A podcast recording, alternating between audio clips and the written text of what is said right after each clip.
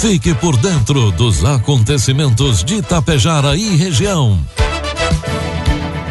A partir de agora, Tapejara Notícias, segunda edição. Um trabalho da equipe de jornalismo da Rádio Tapejara.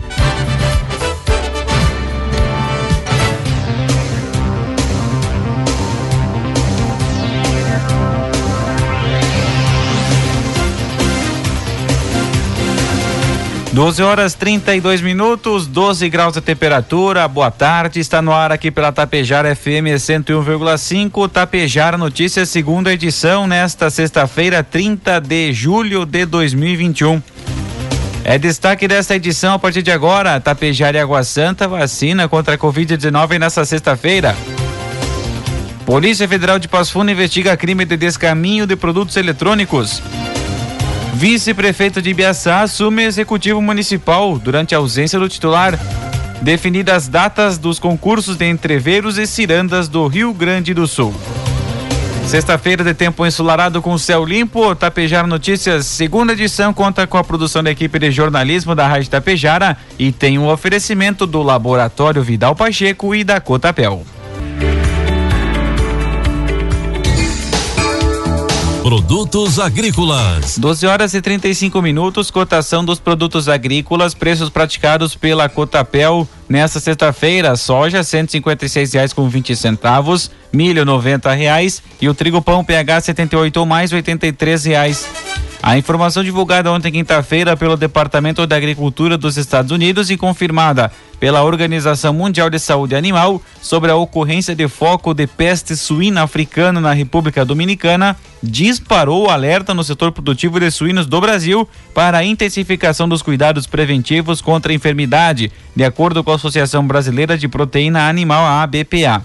Conforme a entidade, os rígidos procedimentos de biosseguridade adotados pelo setor produtivo foram atualizados e divulgados aos associados pela diretoria técnica, com foco especial na movimentação de pessoas intrasetorial. A preocupação agora é com o reforço da exigência do cumprimento da quarentena para brasileiros e estrangeiros que atuam direta ou indiretamente no setor produtivo e que estejam retornando para o Brasil. Informe Econômico. 7 horas, eh, são 12 horas e 36 minutos, 12 graus a temperatura. Vamos trazendo as informações do mercado econômico. Neste momento da Bolsa de Valores, dólar comercial cotado a cinco reais com onze centavos, dólar turismo cinco com vinte e seis, euro seis reais com sete centavos. O presidente Jair Bolsonaro afirmou se a pandemia da Covid-19 permanecer no Brasil, o governo federal planeja manter o auxílio emergencial para a população. A gente espera que com a vacina e com a questão da pandemia sendo dissipada, não seja mais preciso isso, mas se porventura continuar, manteremos o auxílio emergencial. Declarou o presidente sem dar maiores detalhes em entrevista a uma emissora de rádio de São Paulo na manhã de hoje. A fala representa uma mudança de discurso do chefe do executivo, que no ano passado criticou o benefício, à época no valor de 600 reais. Bolsonaro, inclusive, chegou a dar declarações que gostaria de destinar o valor usado para pagar o auxílio emergencial para o ministro da Infraestrutura, Tarcísio de Freitas, investir em, obras públicas. Em diversas declarações, Bolsonaro argumentou que manter o auxílio quebraria o país e que o governo não poderia manter o benefício por muito tempo, pois só ele só aumentava a dívida da União. A resistência do executivo em exceder o auxílio, mesmo com valores mais baixos, levou o benefício a ser suspenso nos primeiros três meses deste ano. Previsão do tempo. 12 horas 37 minutos.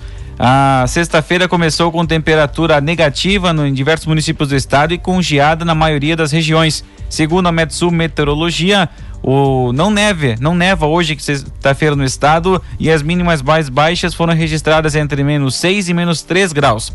O sol aparece entre poucas nuvens em todas as regiões durante a tarde.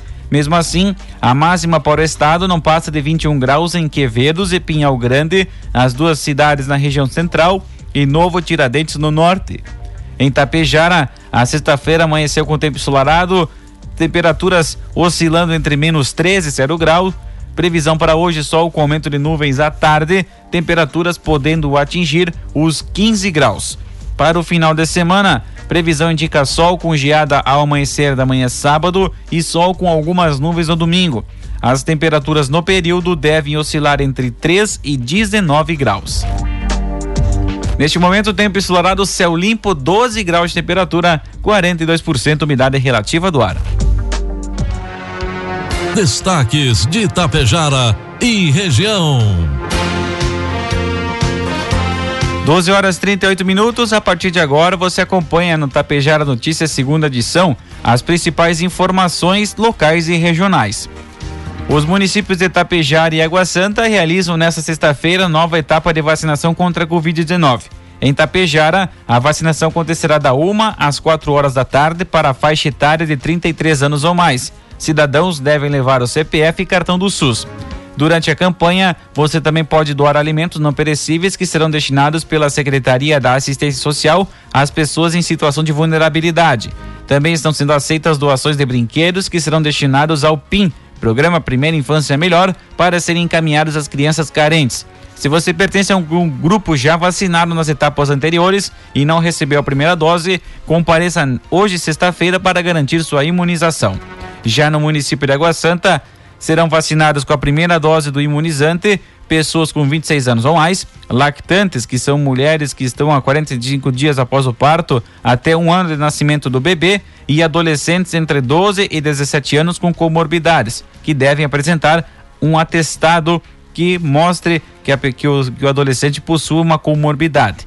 A vacinação ocorre da uma e meia às quatro e meia da tarde de hoje na sala de vacinas da Unidade Básica de Saúde de Água Santa. Se você se encaixa nos grupos abaixo e não recebeu a primeira dose do imunizante, compareça também à Unidade Básica de Saúde para fazer a vacinação. 12 e 40, 12 graus a temperatura em reunião da diretoria do Movimento Tradicionalista Gaúcho, MTG, realizado na última, no último domingo, dia 18, com os conselheiros e no dia 19 na segunda-feira, com coordenadorias regionais, foram marcadas para setembro de 2021 realização das fases regional e estadual da Ciranda de Prendas e o Entreveiro de Peões do Estado. Conforme o que foi acordado, a partir do desejo expresso dos coordenadores regionais que representam as bases do movimento e aprovado pelo Conselho Diretor, a Ciranda e o Entrever em suas fases regional e estadual em concomitância nas, tri, nas 30 regiões tradicionalistas ocorrerão no dia 7 de setembro. A divulgação dos resultados da fase regional ficará a cargo de cada coordenadoria. Já a fase estadual, previsão de resultado no sábado, dia 11, e a entrega dos títulos em cerimônia no domingo, dia 12, no período da tarde. Avaliações deste ano: categorias PIA, Guri e Peão, aplicação de prova escrita. Categoria Prenda Mirim, aplicação de prova escrita. Categorias Prenda Juvenil e Adulta, aplicação de prova escrita. Isso na fase regional. Já na fase estadual, haverá categoria PIA, que haverá apresentação de relatório de atividades e aplicação de prova escrita. Categorias Guri e Peão também, prova escrita e relatório de atividades de pesquisa em campo. E na categoria Prenda Mirim, apresentação de relatório das atividades, pesquisa de mostra folclórica e aplicação de prova escrita. Categorias Prenda Juvenil e Adulta, relatório de atividades, pesquisa de mostra folclórica e aplicação da prova escrita com redação. Segundo a vice-presidente da Cultura do MTG, Renata Pletz, para os critérios de avaliação do concurso foram consideradas normativas internas 14/18 02/20, 04/20, 05/20 expedidas pelas gestões anteriores. A norma, normativa interna 1 de 2021 explica todo o procedimento deste concurso realizado de forma especial. A intenção é que tudo volte à normalidade pós-pandemia e os eventos também sejam possam ocorrer em sua integralidade, afirmou Renata. O vice-prefeito de Ibiaçá, Jones Sequim, assumiu o comando do executivo no final da tarde de ontem, quinta-feira. Ele permanece no cargo por quatro dias durante a ausência do prefeito Ulisses Sequim. Em uma breve cerimônia no Centro Administrativo Ildebrando Lenze, realizada no gabinete do prefeito, Ulisses Sequim fez a transferência do posto ao substituto e informou o motivo de sua saída. Até a próxima segunda-feira, dia 2, o gestor estará com a sua família em Curitiba, no Paraná, por ocasião do aniversário de um ano do neto. A previsão é que o prefeito esteja em Ibiaçá e reassuma os comandos no, no Executivo Municipal na próxima terça-feira, pela parte da manhã. A Polícia Federal cumpriu na manhã de ontem, quinta-feira, mandado de busca e apreensão expedido pela Justiça Federal de Passo Fundo durante investigações de crime de descaminho. O mandado foi cumprido em uma loja de Caxias do Sul, onde foram apreendidos aparelhos de telefone celular, equipamentos de informática, caixas de som, acessórios e outros produtos eletrônicos. A investigação teve início em 2020 quando um veículo foi apreendido em Passo Fundo transportando 120 celulares e mais mercadorias de origem estrangeira. No decorrer das investigações, foi identificada uma loja destinatária das mercadorias na qual está sendo cumprido o mandado de busca. Meio-dia 44 minutos, 12 graus a temperatura.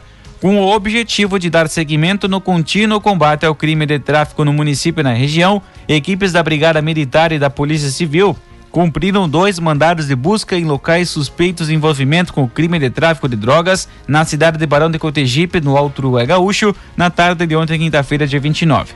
Foram apreendidos dois celulares, equipamentos eletrônicos para investigação e dois mil reais em espécie. Participaram da operação a Polícia Civil, Brigada Militar, através do terceiro Batalhão de Polícia Militar, Batalhão de Aviação e terceiro Batalhão de Choque da Brigada Militar. O projeto Brasil Sem Frestas, que arrecada caixas de leite limpas e lavadas e as transforma em painéis que funcionam como isolantes térmicos, protegendo famílias carentes da variação das temperaturas, precisa de ajuda. Devido ao baixo número de voluntários em Lagoa Vermelha, pouco pode ser feito para ajudar aqueles que sofrem com o frio extremo. Segundo a coordenadora do programa no município de Lagoa Vermelha, Charize Bresolim, apesar de haver doações de caixinhas, falta pessoal para realizar o corte, colagem e instalação das placas. Ela mantém conversas com entidades para que possam contribuir com o Brasil Sem Fronteiras, ou melhor, Brasil Sem Frestas. Charize relata que nos últimos dias um idoso morador do bairro Vila, Vila Nova, em Lagoa Vermelha, foi visitado pela equipe. Ele vivia em situação precária e teve sua casa forrada com as caixinhas de leite. A Secretaria da Saúde de Cochilha informa que neste sábado, dia 31, haverá vacinação contra a Covid-19 para pessoas com 38 anos completos ou mais no ginásio poliesportivo municipal Olivério Garcia Trindade, das 8 às 9 horas da manhã ou enquanto houver doses disponíveis. A secretaria salienta que para receber a vacina é necessário estar portando documento de identidade com CPF, comprovante de residência atualizado, cartão SUS e caderneta de vacinação. É contraindicado para vacinação e infecção por Covid-19 testado positivo PCR, antígeno ou teste rápido nos últimos 30 dias e efetuar também vacinação de qualquer natureza nos últimos 14 dias, por exemplo, a vacinação da gripe. Em caso de dúvidas, o cidadão de Coxilha pode entrar em contato pelos fones 54 3379 1179 3379 1180 e 99108 8985.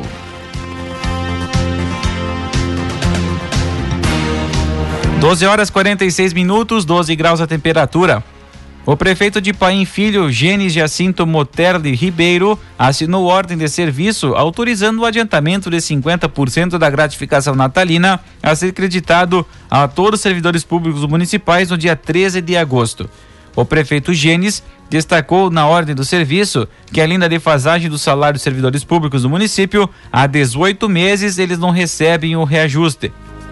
A indicação dos vereadores foi aprovada por unanimidade na sessão ordinária do Legislativo de Paim Filho, realizada no dia 13 de julho. Foi publicado na manhã de ontem, quinta-feira, decreto municipal 11.223-21, que declara a situação de emergência no município de Erebango, após o temporal com granizo registrado entre a noite de segunda-feira e madrugada de terça-feira. No documento, consta que o município disponibilizou todo o aparato possível para minimizar os efeitos do desastre natural, bem como a assistência a todas as pessoas afetadas pelo mau tempo. Os impactos foram registrados tanto na área urbana como na área rural. De acordo com a equipe que realizou o levantamento das informações, que envolveu o setor de engenharia e projetos, Secretaria da Assistência Social e Defesa Civil, ao todo, foram 81 casas atingidas, o que representa 96 famílias e 257 pessoas. A garagem da prefeitura, lavouras e várias outras atividades como o cultivo de morangos e mudas de hortaliças, também sofreram com o impacto do granizo. Em algumas estradas do interior, houve queda de árvores. No meio rural, reflexos ainda mais preocupantes nas comunidades São Judas, Linha Meregali e também Santo Antônio. Após decretar a situação de emergência, o município aguarda agora homologação por parte do governo do estado e também da União para que sejam buscados recursos que auxiliem nos trabalhos de reforma e suportes gerais à população. 12 horas 48 minutos, 12 graus a temperatura. A Brigada Militar de Lagoa Vermelha foi acionada via sala de operações 90 ontem quinta-feira para atender uma ocorrência de furto à empresa de insumos agrícolas localizada na BR 285. Segundo o gerente do estabelecimento, para ter acesso ao local, os criminosos acabaram cortando uma cerca e quebraram uma parede, furtando diversos tambores de agrotóxicos químicos, onde o valor do mercado passa de 150 mil reais. A polícia já reforça o patrulhamento rural, onde visa o combate deste tipo de ocorrência, evitando danos ainda maiores para produtores e estabelecimentos comerciais. Na medida em que o governo o governo estadual, através do gabinete de crise, vem observando a redução de internações em UTI e leitos clínicos. Apesar do número de casos confirmados da Covid-19 continuar alto, a atenção se volta para a flexibilização com relação a eventos, um dos setores mais afetados pela pandemia. Em reunião ontem, quinta-feira, na Câmara de Vereadores de Porto Alegre, o coordenador de gabinete de crise, Marcelo Alves, afirmou que a intenção do governo do estado é iniciar o processo de liberação a partir da semana que vem, no entanto, são aguardados os resultados do evento teste realizado no último domingo, dia 25, para discutir como se dará a flexibilização de todos os tipos de eventos, não só aqueles com testagem prévia, mas também para todo o estado. A previsão é que a análise dos dados seja concluída nos próximos dias. A liberação ocorrerá somente diante dos resultados do evento teste. A partir disso, haverá avaliação da quantidade de público liberado e como o processo será feito.